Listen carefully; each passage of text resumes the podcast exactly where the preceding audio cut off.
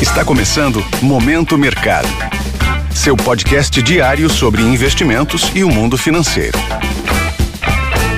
Bom dia para você ligado no Momento Mercado. Eu sou o Deverson Rocha e bora para mais um episódio desse podcast que te informa e te atualiza sobre o mercado financeiro. Hoje vou falar sobre o fechamento do dia 31 de outubro, segunda-feira.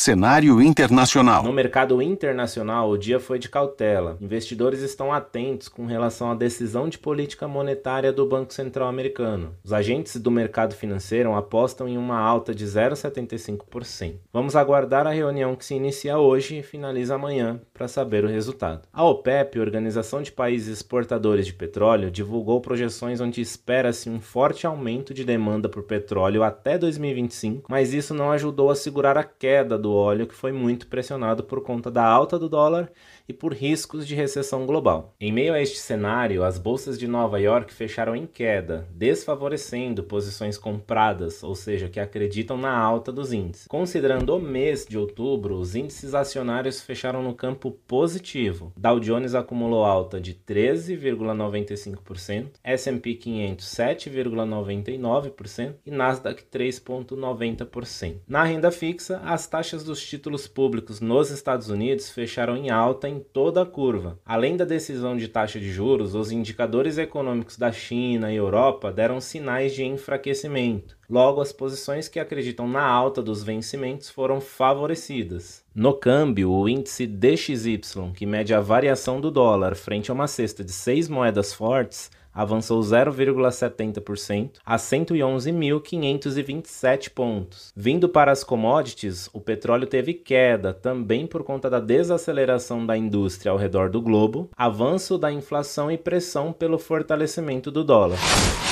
Cenário nacional. Por aqui, no câmbio, o dólar se desvalorizou frente ao real, encerrando o dia em queda de 2,54% a R$ 5,17. A segunda-feira pós-eleições começou agitada. Além do fluxo estrangeiro positivo, a redução do risco político no país contribuiu com a queda do dólar. A perspectiva é de que o presidente eleito Luiz Inácio Lula da Silva mostre que vai adotar uma política econômica moderada com a montagem de equipe de transição e o presidente Jair Bolsonaro alivie em eventuais contestações no resultado das eleições. Com isso, as alocações compradas ou expostas à variação cambial ficaram no campo negativo. No mercado de juros futuros, as taxas fecharam em queda, também pelo otimismo gerado durante o dia com um cenário político mais amigável. Nesse contexto, posições de investimentos que apostam na queda dos juros futuros apresentaram um resultado positivo. Na bolsa, o Ibovespa fechou em alta de 1,31% aos 116.037 pontos. No mês, acumula alta de 5,45%. Começou o dia em queda, mas foi ganhando força durante os desdobramentos do cenário político. Além do que foi comentado, o vice-presidente eleito Geraldo Alckmin do PSB e o coordenador do programa de governo Aloísio Mercadante do PT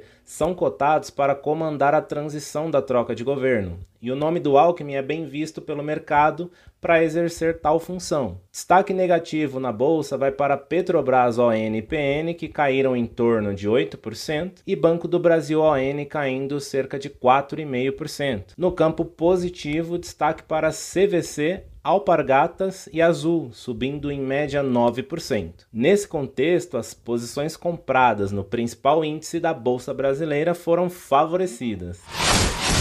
Pontos de atenção. Na agenda do dia, fica no radar a divulgação de indicadores econômicos nos Estados Unidos, como o PMI industrial, ofertas de emprego e o relatório semanal de estoque de petróleo bruto. A agenda de balanços corporativos continua no radar. Hoje teremos Pfizer, Toyota, Uber, entre outras empresas. No Brasil, também teremos indicadores da atividade industrial e balança comercial. Além disso, aguardamos a divulgação da ata do Copom. A expectativa é de vir sem grandes novidades além do que o Banco Central já vem comunicando. Sobre os mercados, agora pela manhã, as bolsas asiáticas fecharam em alta, Vale ressaltar que os investidores continuam monitorando o 20 Congresso Nacional do Partido Comunista. Na Europa, os índices estão no campo positivo, assim como os futuros de Nova York, recuperando as perdas de ontem. Desta forma, termina o Momento Mercado de hoje. Agradeço muito sua audiência, um excelente dia e bons negócios. Valeu! Esse foi o Momento Mercado com o Bradesco. Sua fonte diária de novidades sobre cenário e investimentos.